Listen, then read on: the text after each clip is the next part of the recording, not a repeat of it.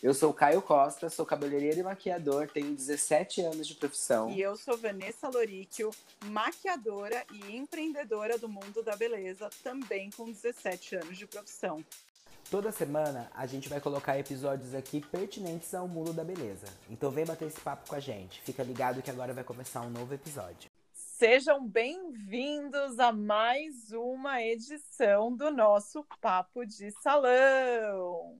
Estamos hoje com mais uma convidada super especial. Ela é a Patrícia Saito, ela é diretora de comunicação do Circus Hair, que é um salão super renomado em São Paulo.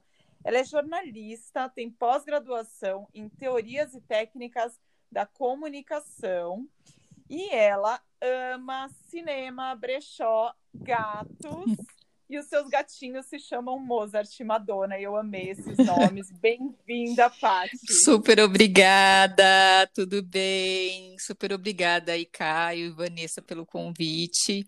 E, gente, eu amo meus gatos. Vocês perceberam que a, a combinação musical ela é bem inusitada, né? é Mozart com Madonna. É o clássico com pop. Eu achei maravilhoso, porque eu sou super eclética em música, então achei muito Ah, bom. eu também.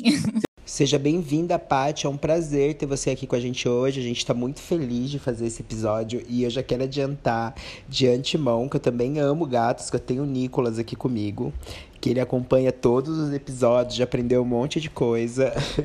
Ai, que incrível. A Madonna também está aqui, só que o Mozart ele é um pouco antissocial, então hoje não é o dia comigo.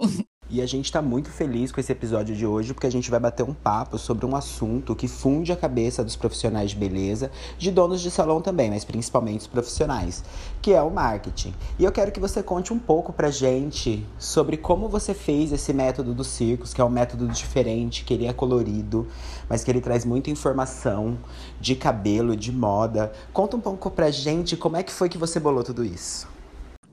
Bom, primeiro vocês já conversaram com o Rodrigo, né, que é meu sócio. O Rodrigo é cabeleireiro e, enfim, somos casados. Eu venho da área de comunicação, mas eu sempre amei moda, beleza, sempre flertei com esses assuntos.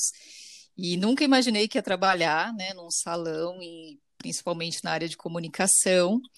E aí, quando conheci o Rodrigo, ele já trabalhava em alguns salões e eu sempre ficava observando como era o atendimento e comparava muito com os lugares onde eu trabalhava. Então, eu trabalhava em empresa, já trabalhei em ONG, em jornal, só que eu ficava pensando, poxa, né, o salão ele também é uma empresa, ele também deve ter os bastidores, eu sempre ia como cliente, nunca imaginava, né, o que que se passava nos bastidores.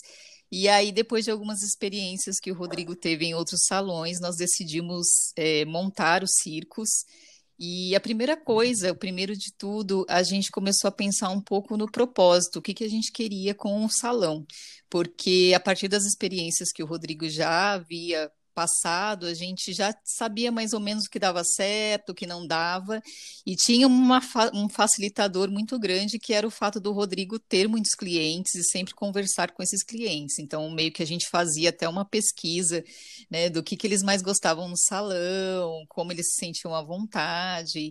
E aí, no final de 2011, a gente começou a pensar e veio o que, que a gente queria, que ambiente seria esse, o que a gente queria fazer de diferente.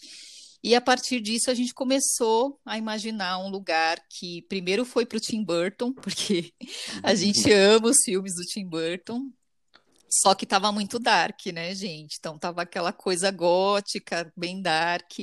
E aí a gente pensou, bom, acho que a gente tem que suavizar um pouquinho. Só que o principal conceito que a gente já tinha em mente é que tinha que ser um lugar divertido, um lugar que trouxesse bem-estar para as pessoas, que trabalhasse a questão da autoestima e que pudesse ir um público muito variado. Então a gente não queria segmentar, a gente queria que fosse desde a criança até, enfim, uma pessoa mais velha que todo mundo se sentisse bem nesse local. E aí fomos para a questão de diversão, de magia, de algo mais colorido, e aí chegamos no conceito do circo. E imediatamente a gente já imaginou um cenário muito colorido e ali colocamos tudo do que, tudo que a gente gostava. Então a gente sempre gostou de viajar, sempre gostou de conhecer novos lugares, exposições, música, literatura, moda, e a gente pensou, por que não colocar tudo isso nesses circos. então teve tudo a ver com o conceito. A gente queria um lugar que tivesse diversas atrações. E aí nasceu o Circos em 2012 a gente já tinha né, muito definido o nosso propósito, que eu acho que quando você falou, inclusive, de comunicação ser um tema que acaba é, deixando né, os profissionais de beleza aflitos, eu acho que, que o, o, o cabeleireiro, enfim, o profissional de beleza, ele é um comunicador nato, né? Eu acho que as ferramentas já estão todas aí com quem trabalha com beleza, porque as, assim, os profissionais já atraem os clientes, né? A partir dos trabalhos que fazem, a partir do atendimento, então já está tudo ali. E o que eu acho que só precisa é, às vezes, a gente colocar no papel um pouquinho desse propósito, começar a imaginar né, como você quer o lugar onde você vai trabalhar, ou o atendimento que você vai fazer, se você não tem um negócio, mas você quer aprimorar sua comunicação, às vezes é só olhar para si que as respostas estão todas aí, né? Nossa, maravilhoso. Inclusive, eu já era apaixonado, só fazer uma pausa aqui, eu era apaixonado do Rodrigo. E quando eu conheci ele no, no episódio que a gente fez de case de sucesso, eu fiquei apaixonado por ele, pela trajetória dele. Eu acho que para ele, para mim, ele é um dos melhores cases de sucesso que a gente teve no, aqui na outra temporada.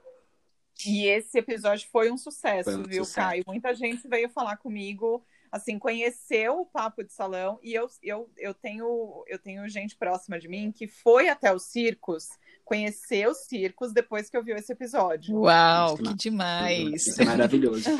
Mas, Paty, me fala uma coisa então. Então, a primeira coisa que a pessoa tem que fazer é arrumar a casa. Isso, é isso. arrumar a casa, olhar para si, entender quem você é, que eu acho que tem tudo a ver com identidade, né? O que você, no que você acredita. Então, a primeira coisa que a gente foi fazer, além de entender quem somos, né, foi definir os nossos valores, né? Quais são é, os valores que a gente não, não consegue ultrapassar, que a gente vai seguir em tudo que a gente né, vai fazer, por que, que o projeto vai existir, né? Então a gente começou a pensar tudo que a gente queria fazer, mas assim, dentro desse universo, com certeza surgiriam novas oportunidades. E que valor que você gera também, né, para a vida das pessoas. Eu acho que todo mundo acorda pensando, nossa, hoje eu vou dar o meu melhor, eu vou tentar fazer o meu melhor eu amo fazer aquilo, né? nem sempre vai sair perfeito, mas assim, a intenção que você coloca é o principal. E eu acho que, apesar disso tudo parecer muito fácil, é muito difícil, porque a gente entendeu por que estamos no mundo e o porquê, né, qual é o trabalho que a gente realiza e que valor a gente gera, tem tudo a ver com comunicação, tem tudo a ver com branding, né? No fim, a gente exerce o branding, na verdade, é esse trabalho de você continuamente olhar para quem você é ou para a marca que você trabalha e tentar continuamente aprimorar e colocar os valores que você tem no dia a dia, né, em tudo que você faz.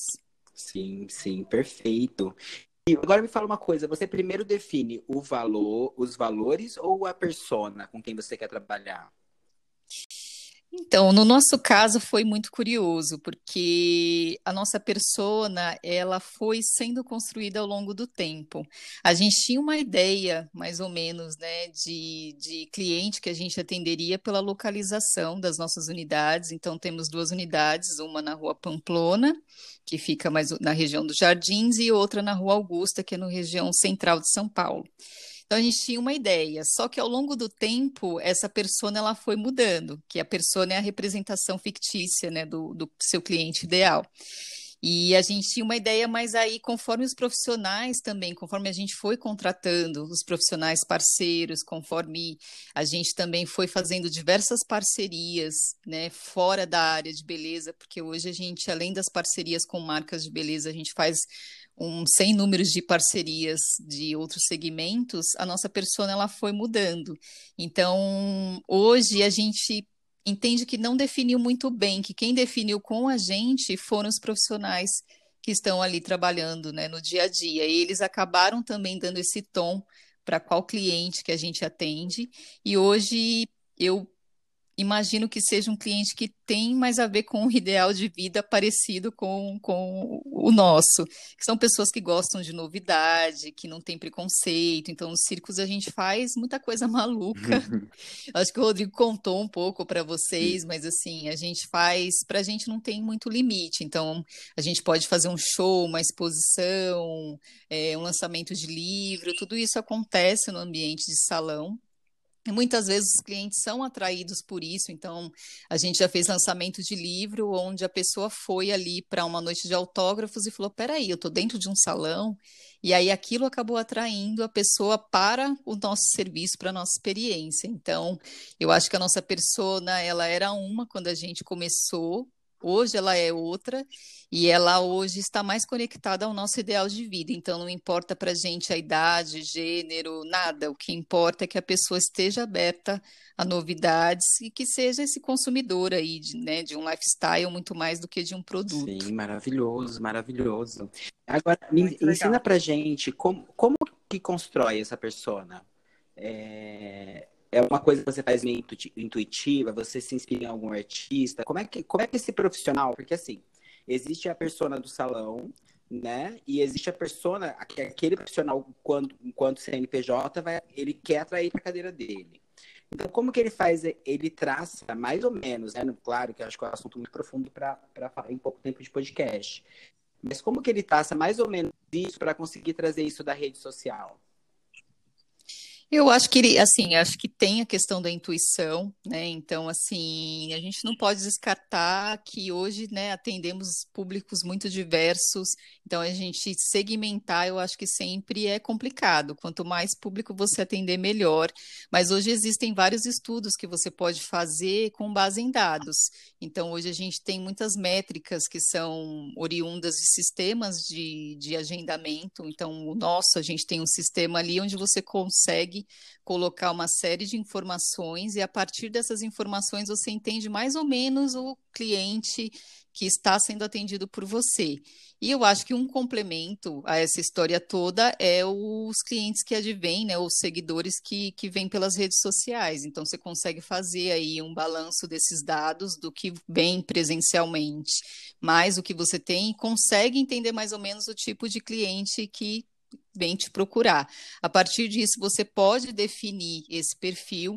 Então, assim, você define, ah, eu quero atender esse um perfil jovem, antenado, formador de opinião, que gosta de novidades, que tenha de X a X idade, que seja de uma classe assim, assim, assado, e aí a partir disso você consegue se posicionar por meio de várias ações que você vai desenvolver também no salão e virtualmente para você conseguir atrair esse cliente. Aí você coloca em prática um monte aí de iniciativas que vão te trazer aí, que podem alavancar um público que às vezes não te conhece e passa a te conhecer também. Arrasou, arrasou. E eu acho, muito engraçado isso, né? Porque às vezes a, a, pessoa, o profissional, ele tá naquela correria, né, Van, do trabalho do dia a dia, e ele não, não, acaba atendendo um volume muito grande de pessoas sem muito se preocupar para quem que ele está vendendo e o que que ele está vendendo, né? Eu acho que é Sim. daí que vem a repetição, você não acha, Van? Eu acho, eu acho. É, cai, na verdade, assim, né? Uma coisa que até a gente já falou aqui que tem muitos profissionais como eu, você, que a gente procura não cair no automático, mas às vezes no dia a dia a gente cai no automático, né? E daí leva a isso que você falou, você acaba atendendo um monte de gente que às vezes não tem nem a ver com você, né? E, e foge dessa, dessa questão que a gente está falando aqui, de bus buscar o ideal, de buscar a pessoa que se encaixa ali, de buscar uma pessoa que você possa desenvolver o seu conceito de trabalho com ela. Sim. Essa coisa do automático é bem, bem comum, assim. Eu acho que até conversando com o Rodrigo, muitas vezes a gente está nesse dia a dia de correria e a gente perde ali algumas sutilezas de informação, de momentos que, se você tivesse mais alerta, você conseguiria até aproveitar mais, né? E muitas vezes a gente faz essas reuniões com, com os nossos profissionais justamente para falar isso. Entrem no salão sempre como se fosse o primeiro dia da sua vida. Então, uhum. observe o seu trabalho como se fosse esse primeiro dia, converse com o seu cliente. É óbvio, né? Nem todo dia a gente está bem, muitas vezes a gente está cansado ou é o último cliente do dia, você já teve um montão de problemas, é difícil, mas eu acho que é sempre importante ter esse olhar, porque as informações, muitas vezes, elas estão é, ali, são muito fáceis de serem obtidas, né? Então, vocês falaram, né? Às vezes, conversando com o cliente, você consegue ali ter uma série de insights de coisas que você pode produzir no seu conteúdo, nas suas redes sociais, de problemas na sua comunicação que você pode resolver. Então, o cliente mesmo às vezes te traz, né? Olha, eu acabei achando que encaixe era só chegar aqui que você me atenderia e eu não entendi que encaixe eu teria que chegar e ainda esperar. Às vezes a gente também usa as expressões de salão e não imagina que do outro lado tem uma pessoa que não sabe o que, que é aquela expressão. Então, essa, bem isso que vocês falaram, concordo muito, que é você ter essa atenção, porque muita informação pode ser obtida aí desse dia a dia, a gente às vezes acaba perdendo. É, porque a gente, a gente faz marketing o tempo inteiro, né? Você vai na padaria, você está fazendo, você está vendendo seu. Marketing é vender seu peixe, não é isso? Sim, marketing é você conseguir fazer com que a pessoa seja atraída a, o seu serviço, né, ou o seu produto. E eu acho que assim a gente a todo instante a gente está fazendo isso, né? Eu acho que o cabeleireiro, o profissional de beleza, ele lida com pessoas, ele, enfim, tem que entender a expectativa, né, daquela pessoa que que o procura com uma tendência ou com ah, tem muita gente que chega no salão e ah, faz o que você quiser. E aí, aquele que você quiser, você tem que traduzir aquilo e tentar se comunicar com a pessoa e tentar vender não só o seu serviço. Acho que hoje, muito mais que um serviço, a gente tem que conseguir vender uma experiência. E eu acho que a experiência é muito mais, né, do que você chegar ali e cortar um cabelo. A experiência você estar naquele ambiente, é você se integrar com o estilo daquela pessoa que vai fazer o seu atendimento, é você se sentir bem naquele espaço, é você conseguir bater papo, conversar de outros assuntos, é você se sentir atendido e acolhido, porque muitas vezes você entra naquele ambiente, você não entende nada, o que está acontecendo, quem vai me atender. E ao final disso, acho que é você criar, começar a criar um relacionamento, que eu acho que é muito além de comunicação, né, com o profissional, que acho que entra até na questão de, de fidelidade. A partir daí, você passa a não só procurar a pessoa pelo trabalho que você viu na rede social, mas por tudo que ela representou ali durante o atendimento. Pati, e deixa eu te fazer uma pergunta. Falando tudo isso que você falou agora, é, a, gente, a gente começa a falar que eu começo a pensar em estratégia, né? Porque se a gente falar de marketing e, e a gente está falando de mídias sociais, a gente está falando de um pouco de marketing digital, é super importante a gente ter uma estratégia para o nosso marketing é, digital também, né? E tem gente que acha até hoje que é uma besteira você fazer uma estratégia, pensar num calendário, nem que seja mais ou menos uma estrutura é, de um calendário editorial, do que você vai postar. E eu acho que cada dia isso é mais importante para você conseguir atingir o resultado desejado, você não acha? Me, me, fala você como especialista. Sim, sim, concordo super com isso. É, hoje, basicamente, assim, eu, enfim, tenho como comunicação nos circos, eu cuido de eventos, de parcerias, mas o, a maior parte do meu trabalho é cuidar da estratégia de conteúdo de redes sociais. Então, hoje eu tenho uma pessoa que trabalha comigo, que ela, que é a Luara, que ela fica só na parte de captação de imagem de foto, vídeo, de estar no salão para conseguir de repente aproveitar né, algum, algum corte ou alguma coisa que, que a gente possa abordar nas redes sociais. Um mês antes a gente sempre faz reuniões, então assim, essas reuniões são tanto para a gente planejar o conteúdo do mês seguinte, quanto para observar os resultados do mês anterior. Então, é uma reunião que a gente fala muito sobre qualidade também. Então, a gente, a partir do, do que vem, né, de comentários, curtidas, salvos, compartilhamentos, DMs, a gente olha tudo isso, entende o que, que o nosso cliente ou seguidor, no caso, está buscando ali na nossa página, no nosso Instagram, Facebook ou em todas as outras redes onde a gente tem presença digital, e a partir disso a gente começa a olhar para o mês seguinte, né, para a estratégia seguinte, é bolar os conteúdos. Só que isso dá muito trabalho, porque aí a gente vai em busca de foto, em busca de conteúdo, procurar referência na internet, ver o que os outros influenciadores estão fazendo. Então, acho que isso é bem trabalhoso, mas é muito importante, porque tem muita gente que acha que às vezes você acorda e fala, vou postar uma foto, e que aquilo é muito simples, quando na verdade, se você consegue se programar e mesmo que você não tenha uma equipe grande, que seja só você mesmo que produz o conteúdo, se você conseguir em algum momento sentar e falar, olha, essa semana, que se você não conseguir fazer mensal, essa semana, o que, que eu vou postar?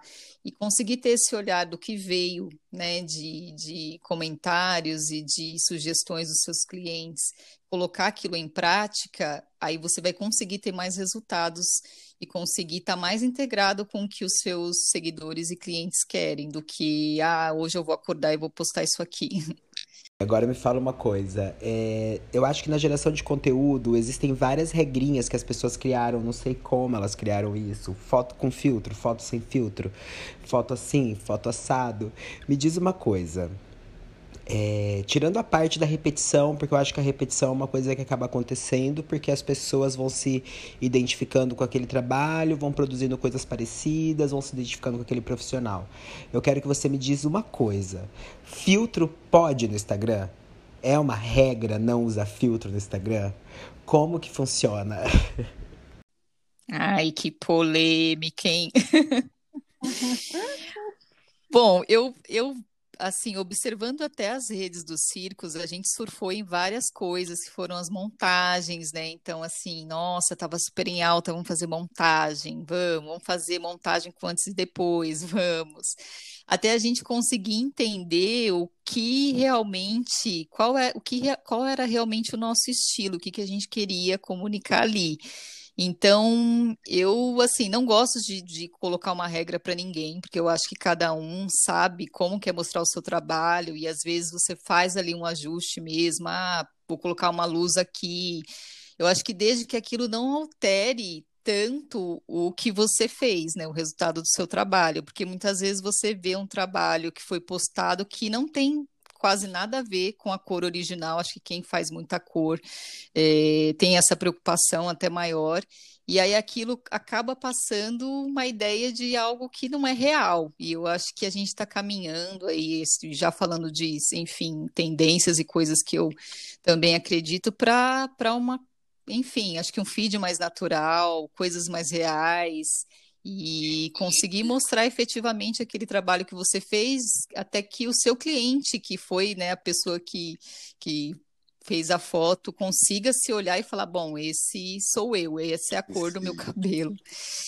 Então eu, eu não coloco uma regra, mas eu acho que quanto mais natural, acho que melhor, assim, acho que você consegue mostrar o que você está fazendo ali, inclusive a sua evolução, né, como profissional, como inclusive registrar uma foto. Às vezes você tem mais dificuldade em fazer a foto, não é nem a questão da cor.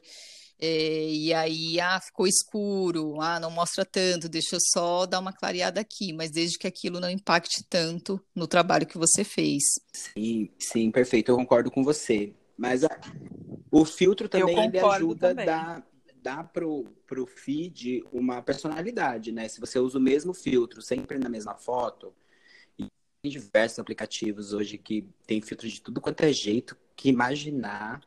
Eu acho que não, o que não vale é afinar nariz, aumentar a boca. Eu acho que essas coisas não valem. porque aí não é a pessoa em quem você fotografou. Mas o filtro ajuda a dar uma unidade. É mudar né? a pessoa, né? Olha, uma vez eu vou entregar aqui uma coisa para vocês. Eu era uma pessoa super, super contra filtro. Eu era uma pessoa super contra mexer na foto, porque eu, como maquiadora, eu falava, gente, se eu mexer na foto, se eu colocar filtro, se eu mudar, se eu não sei o quê, não vai ser o meu trabalho. E eu quero vender o meu trabalho do jeito que ele é. Eu não quero mostrar uma coisa e a pessoa chega aqui e é outra, né? Eu quero vender a verdade. Eu sou muito assim. E, e aí eu fiz um curso de mídias sociais. E nesse curso tinha é, um módulo que era de fotografia. E o professor falou, gente, é o seguinte, uma coisa é vocês mexerem na foto e distorcerem a foto inteira, que é isso que o Caio está falando, afinar a boca, afinar o nariz, mexer no queixo, mudar a cor da pele, é, sei lá, mudar o fundo, tirar todos os poros da pessoa, né, fazer isso. E outra coisa é você corrigir um pouco a luz, você a pessoa tem uma espinha que na maquiagem você consegue cobrir a cor, mas ali tem um volume. Você apagar aquela espinha que na verdade, assim, você não está mudando a pessoa, a espinha é temporária. Se ela viesse fazer com você a maquiagem outro dia, ela não ia estar tá com essa espinha. Então, assim, aí eu comecei a usar recursos de uma maneira sábia. E eu acho que é isso que as pessoas têm que perceber. Né? Não, não ir para o lado do exagero e começar a usar esses recursos que são incríveis de uma maneira sábia. Sim, existem vários, né? Como você falou, vários aplicativos que você pode usar, e eu acho que tudo tem a ver com com a sabedoria mesmo, né? E até que ponto eu vou usar. A gente também teve uma época que assim, o nosso Instagram tinha muitas fotos de cabelo e sempre de costas, né? E como a gente tem muitos profissionais, é praticamente impossível a gente conseguir ter um padrão, e eu acho que a gente nem quer, porque eu acho que cada um, né, que está ali fotografando, está colocando o seu estilo, está colocando o seu jeito de mostrar aquele trabalho. E, mas chegou uma época que tinha muitas, muitas fotos, assim, todos de, de com cabelo de, de, de, costas. E aí a gente começou também um processo de formação e de conversar com os nossos profissionais para a gente, enfim, explorar né, essa infinidade de, de, de, possibilidades de fotos. Então, ah, faz do cabelo para mostrar como ficou a cor, mas também faz, né, do, do rosto da cliente. Tem cliente que não gosta, que não quer, né? Falar, ah, hoje eu não quero, não quero fazer foto. E aí você também tem que entender isso. Mas quando possível, explore todas as possibilidades e aí a gente conseguiu mudar um pouquinho.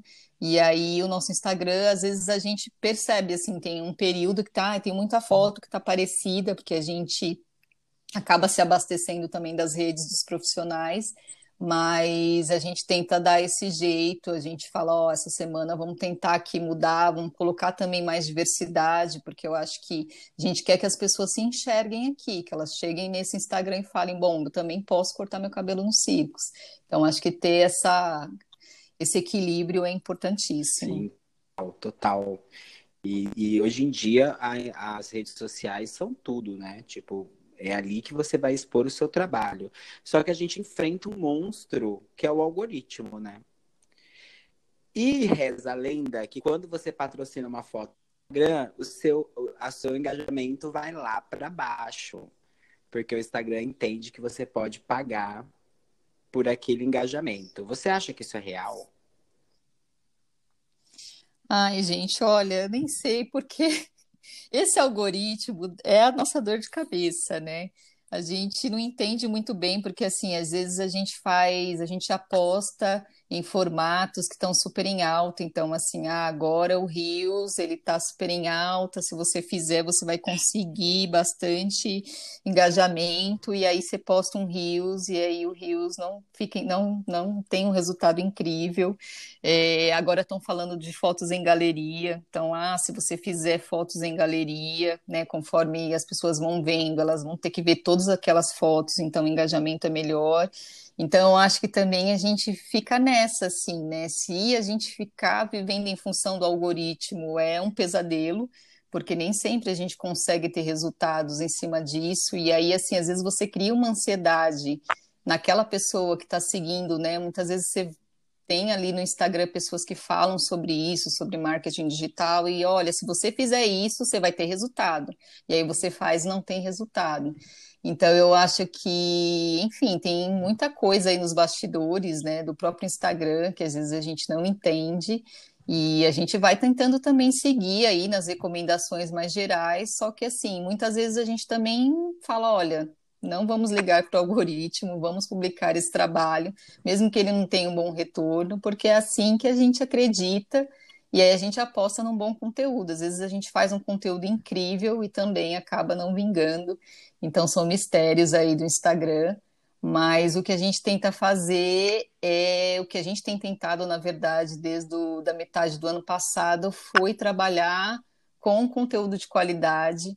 Então, entendendo que as pessoas não vêm buscar nas nossas redes apenas fotos né, de trabalhos, mas para elas permanecerem, que é o que eles falam que é tão importante quanto você atrair, é você reter. Então, assim, a retenção daquele seguidor no seu Instagram é importantíssima.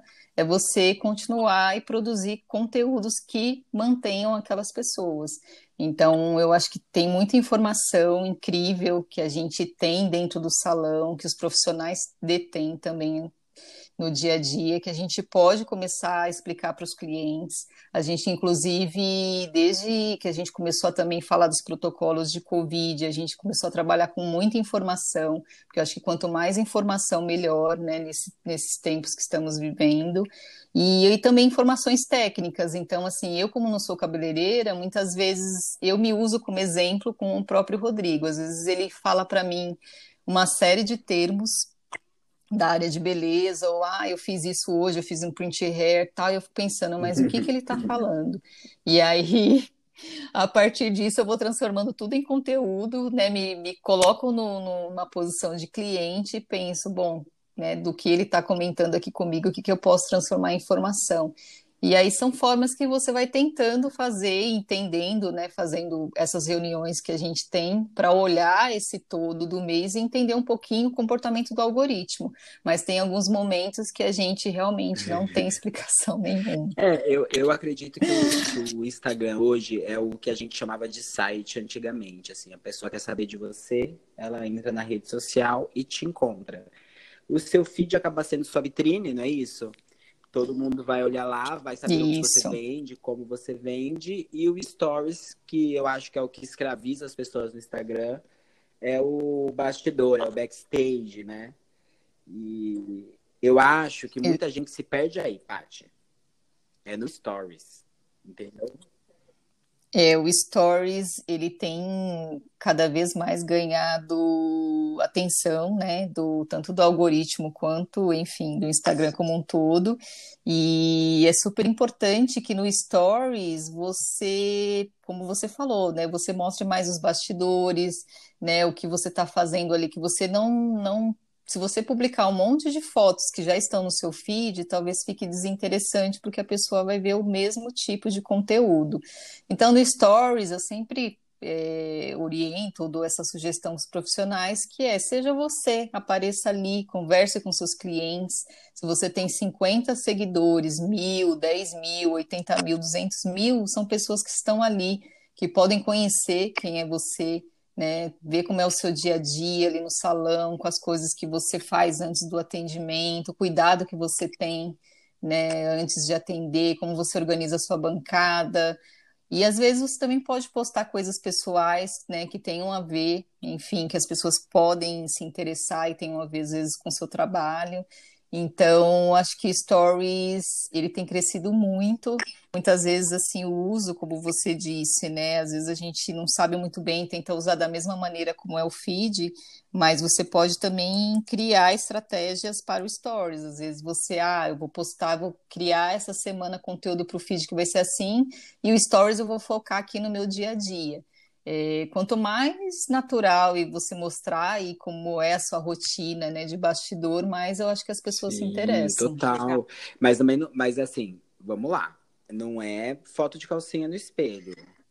É, é profissional, é profissional. Porque o que eu percebo é assim, a galera começou, eu acho que com esse boom do TikTok, que trouxe essa coisa da dublagem, que trouxe essa coisa da dança, da coreografia, né? E, e da super exposição do corpo, eu acompanho uma galera que é profissional de beleza, assim, e até muito relevante, que foi para um lugar, assim, que tem hora que eu não reconheço. Eu falo, cara, o que que tá acontecendo? É foto de cueca o dia inteiro. Não tem uma maquiagem. O que que tá acontecendo com essa pessoa, entendeu? Vamos lá. Tudo tem... Como, di como a Vanessa disse, é usar com sabedoria, né? Tem que tomar cuidado. Porque é muito, é muito, muito complicado isso, porque tem muito a ver como que a outra pessoa vai te enxergar também, né? E a gente vive num mundo tão plural que existe pessoas tão liberais como a gente, que tem uma cabeça mais aberta, e uma galera que vem aí no contraponto, que é super conservadora, que, enfim, você acaba deixando de vender para ela, e essa não é a intenção, né? É, quando você está é, num ambiente virtual, a gente, acho que há uns três anos, é, a gente recebeu até um- uma mensagem de um cliente falando, né, que assim, tinha os, os profissionais ali do salão, a partir do momento que estão numa rede social e a gente faz a divulgação, eles são pessoas públicas, né? Tudo que você coloca ali, você pode ser visualizado por um público muito diverso. Então, acho que da mesma forma que você cuida da sua imagem no salão, que você tem que ter essa preocupação é, no seu dia a dia com o cliente que você vai receber, com, enfim, a bancada que você vai trabalhar, o lavatório, a forma como você vai receber esse cliente, você também tem que ter a mesma preocupação virtualmente. E ali no virtual você tem, enfim, uma, um número muito até às vezes maior de pessoas que às vezes nem te conhecem, passaram a te conhecer por ali, e é aquela imagem que eles vão construir de você, né? Então, o que você publica é o que você é, como você até disse da vitrine, o que está ali é como a pessoa vai construir o profissional que você é ou o lugar onde você trabalha. Então, acho que você tem que ter o cuidado, enfim, tanto presencial É quanto porque não adianta virtual. você definir, organizar a casa, definir a sua persona, criar todo um, um- uma agenda de postagem de como você vai fazer, se quando chega na hora da pessoa te ver, você tá fora, né? Tipo, você tem que estar ali dentro do, do rolê que você organizou lá desde o começo, desde quando você montou o projeto do seu negócio, seja você o dono do salão, ou seja você o profissional que está vendendo o trabalho ali. E agora me ocorreu uma coisa, Paty, você acha que é interessante para o profissional, né? O salão a gente sabe que é, mas para o profissional, tá no Google ADS? Olha, a gente a gente tá em praticamente todas as redes, né?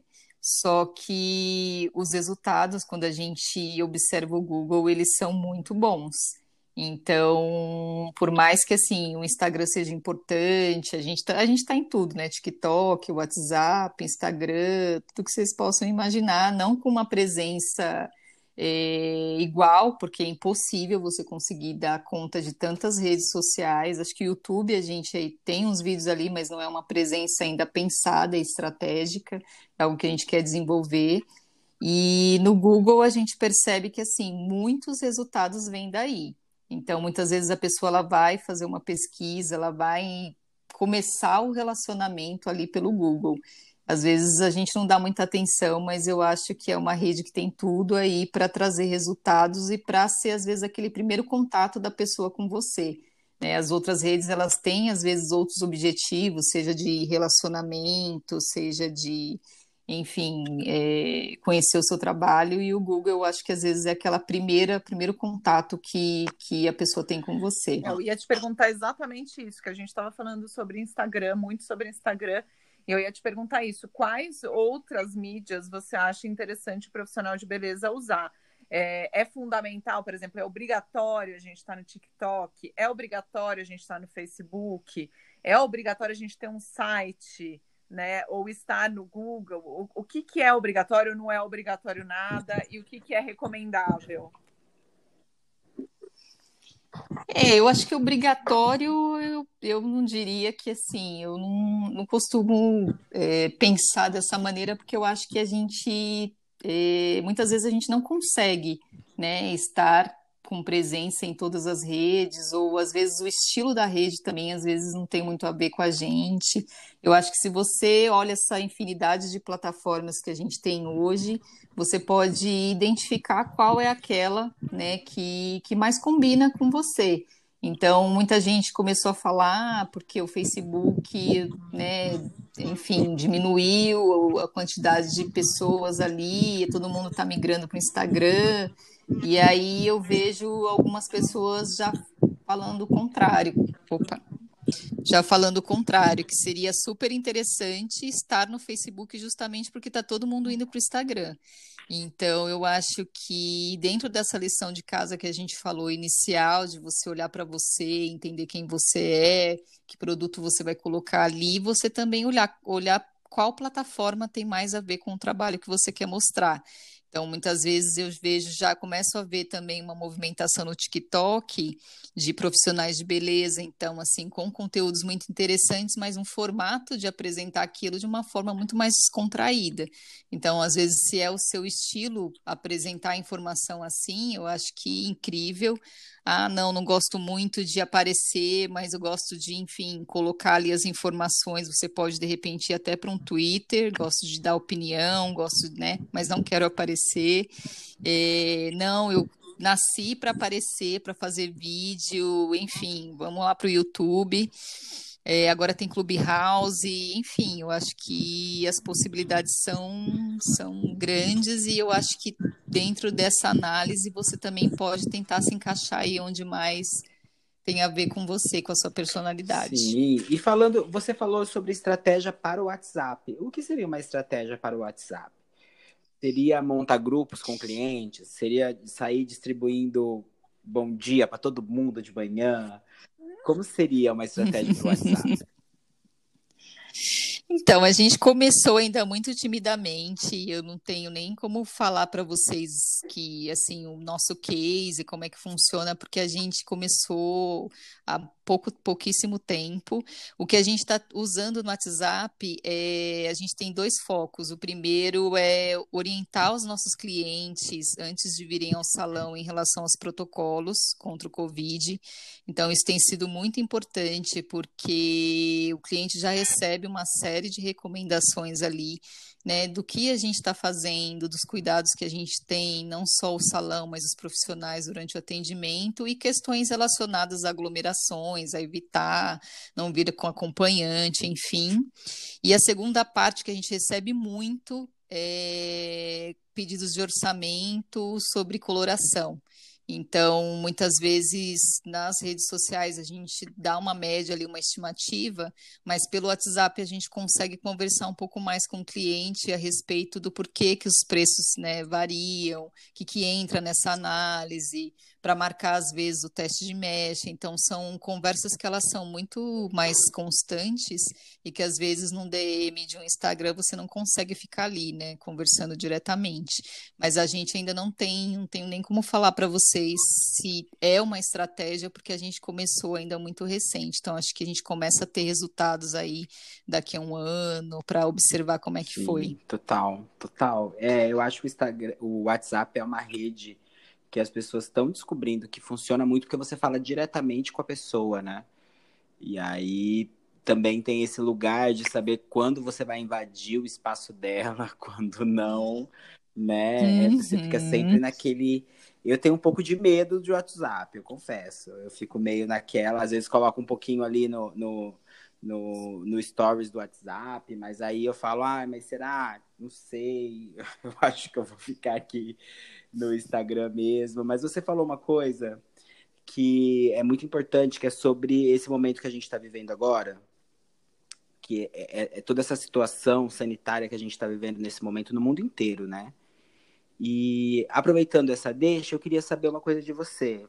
É importante você se posicionar nas redes sociais ou o ideal é você sempre fazer de conta que nada está acontecendo? Eu acredito que é importante. Eu acho que assim, a gente vem de. Acho que pensando em empresas primeiro, a gente vem de, de uma cultura onde a gente não tinha muito a questão de um diálogo ali aberto, então muitas vezes a gente recebe uma, uma reclamação, né, de um reclame aqui, às vezes pela pela falta de uma cultura de um diálogo ali estabelecido entre a empresa e o cliente. Então, ah, vou reclamar porque eu sei que não vai ter o diálogo. Só que eu vejo um movimento de mudança nisso. Então, assim, eu acho que cada vez mais a gente tem que assumar, assumir alguns posicionamentos é, não acho que são todos, assim como não acho que a gente tem que falar de tudo.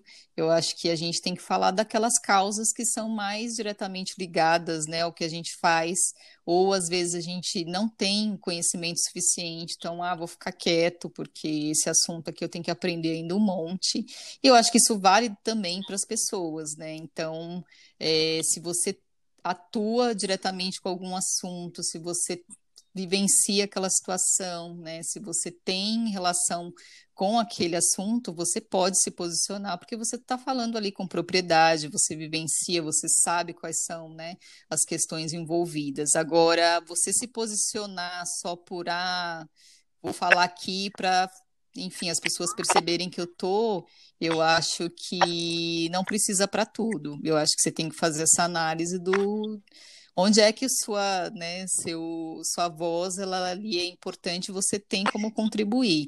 Se você quer contribuir, mas você às vezes não, enfim, tem um caminho ainda de aprendizado, aprende, espera um pouquinho, aí daqui a pouco você vai lá e consegue se posicionar. Sim. É, porque eu percebo assim, a gente está vivendo essa crise sanitária nesse momento. Tem gente que, tá, que confunde isso com política, e tem gente que não dá Google nas coisas, e aí a pessoa acaba passando informações que, que não são verdadeiras, né?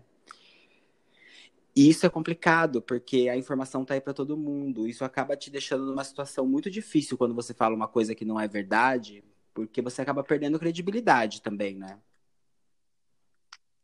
Sim, sim, muitas vezes, né, a gente falou de WhatsApp, enfim, é onde as fake news se concentram, né? E a gente é bombardeado, assim, acho que o dia inteiro todos nós somos com um monte de, de informações e muitas vezes você saber né? Ah, será que isso é verdade ou não? É, é o tempo de, como você falou, de ir no Google, de checar fontes confiáveis, de pensar duas vezes antes de disseminar aquilo.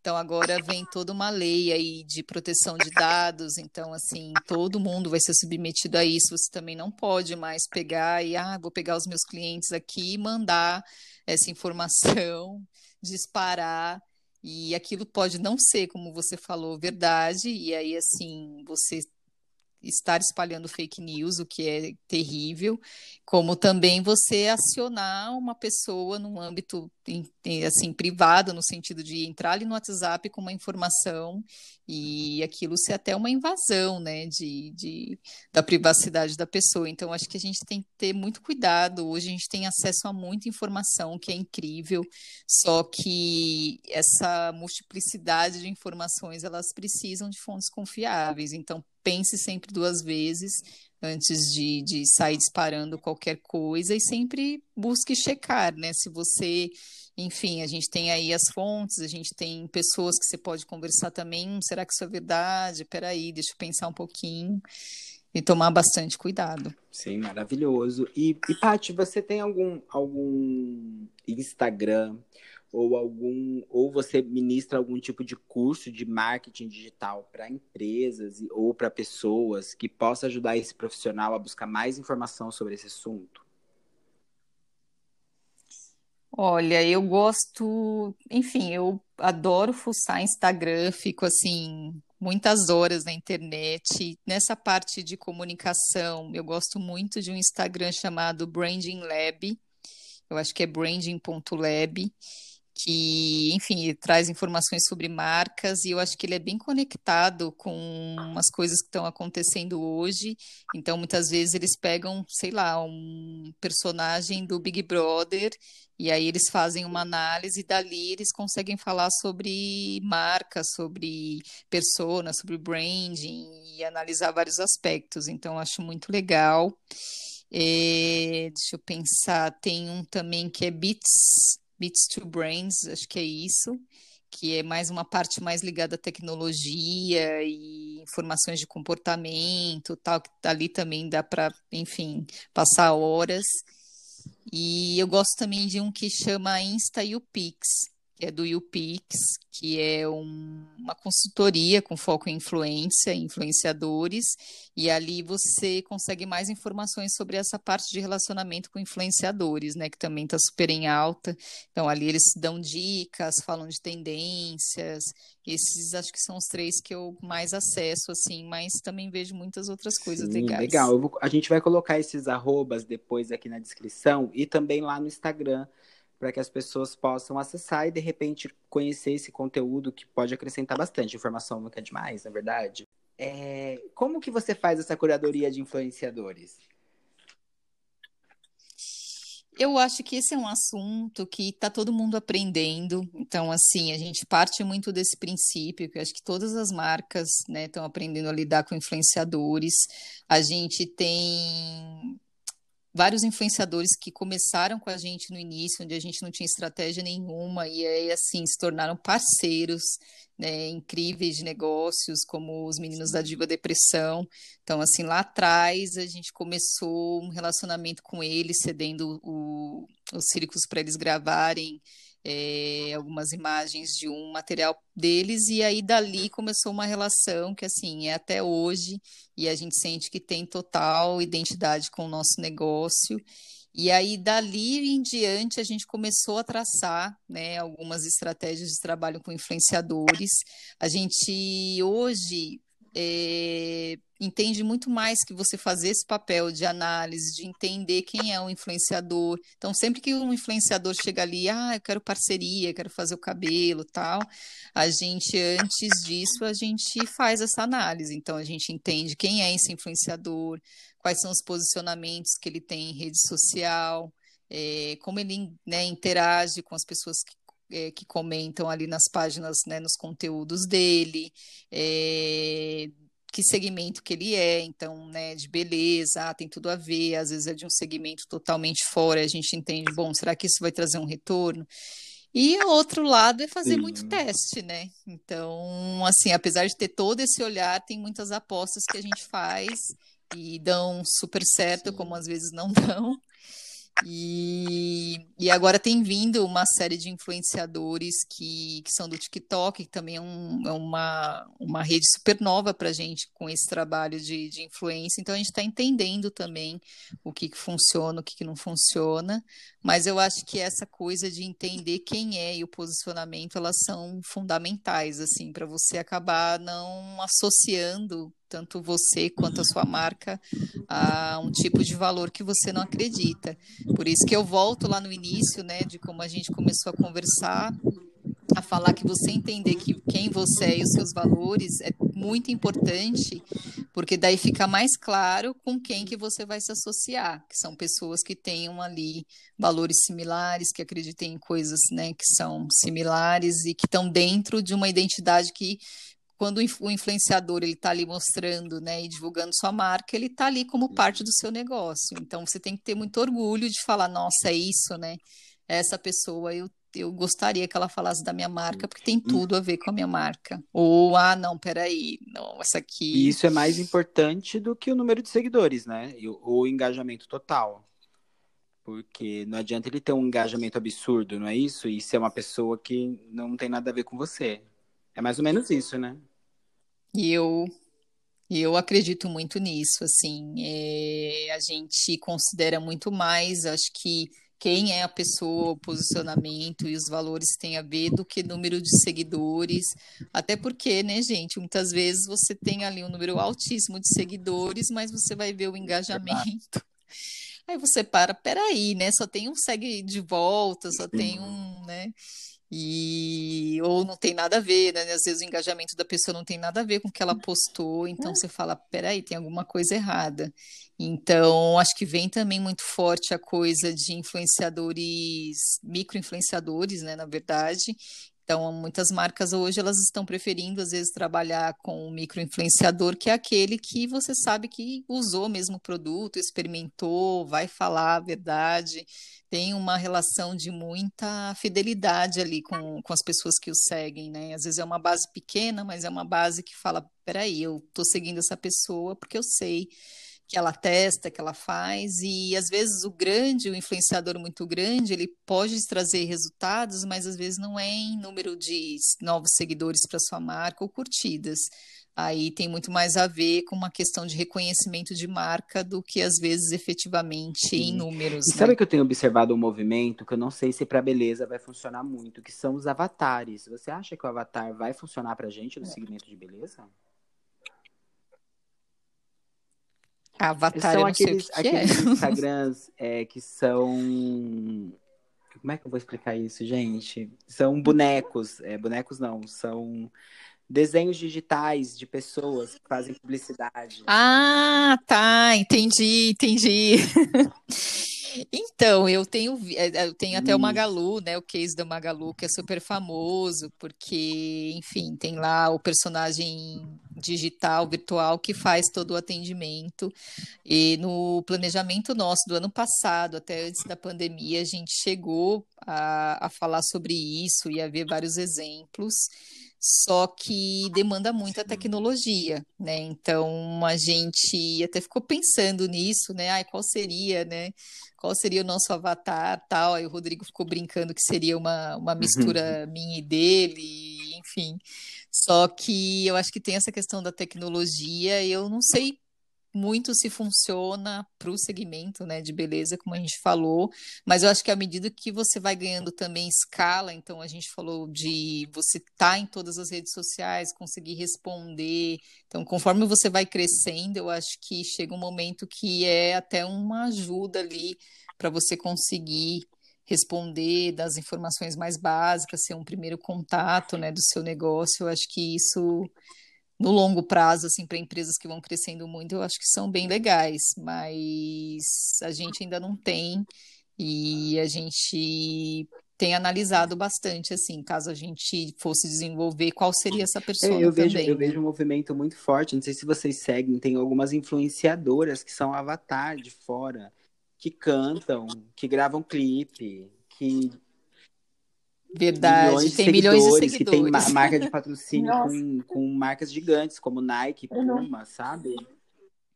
E isso, imaginando exatamente. como seria isso pra gente, né? É, será que isso atingiria nosso mercado? Eu acho que não, porque o nosso trabalho é um trabalho muito físico, né? Não tem como você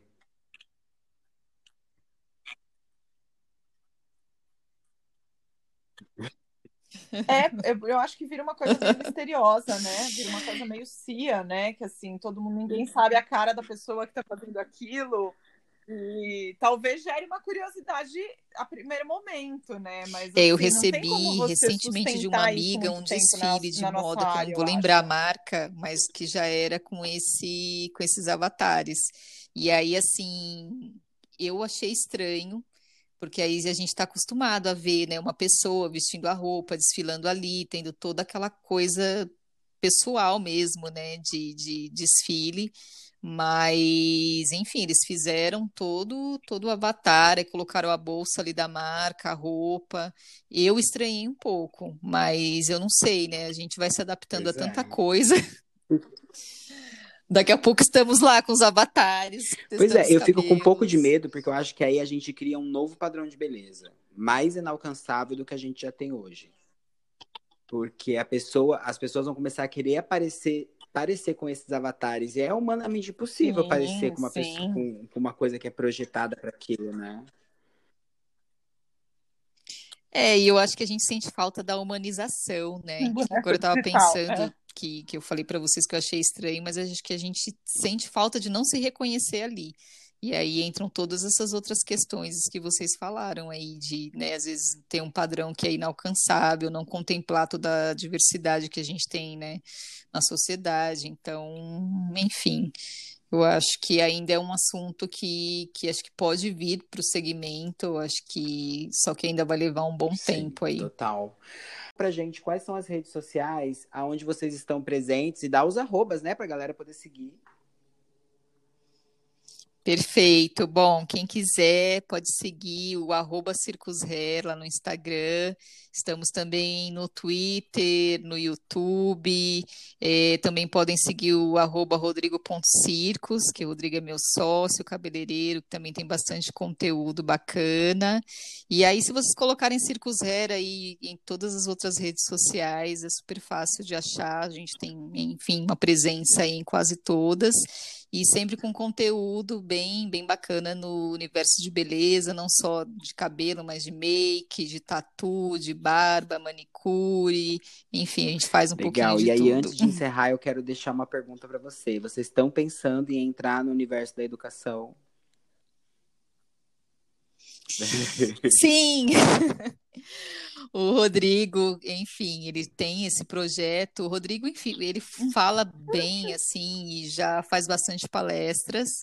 E ele está pensando bastante em entrar nessa questão de cursos, está bolando um curso sobre gestão, que eu acho que é um assunto que ele domina e já tem falado bastante no Instagram, mas com certeza acho que vem também essa parte mais técnica, né? Ele faz bastante cor, print hair, e acho que a gente tem alguns profissionais ali no salão que arrasam também. Então acho que em breve a gente vai ter aí, a gente já tem um projeto de educação, mas ele só existe presencial. Acho que com a pandemia não tem mais jeito. Agora a gente vai ter que ir pro, Ai, pro que delícia. online. A gente vai ficar aqui esperando ansioso, então, esse momento. Aí. Paty, obrigado. Eu amei nossa Uhum. conversa. Obrigada a vocês. Eu amei super também. Nem vi o tempo passar. Adorei participar desse papo. E ó, a gente vai deixar as portas abertas para quando você tiver um tema que você quiser trazer. Passou muito Fica à rápido. vontade que a casa é sua. Perfeito. E eu também deixo as portas abertas aqui, tanto, né, comigo e com o Rodrigo, quanto dos circos. Então, assim, assim que a gente puder se reencontrar novamente, vocês estão convidados a virem conhecer, né, o Ah. nosso espaço e também para a gente se A gente conhecer vai com certeza, né, Van? Tem que fazer um tour por vários lugares quando a pandemia Arrasou, acabar. estamos aqui esperando. Obrigada.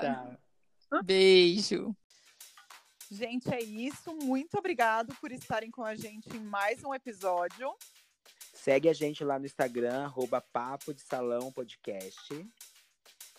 E até o próximo episódio. A gente espera vocês.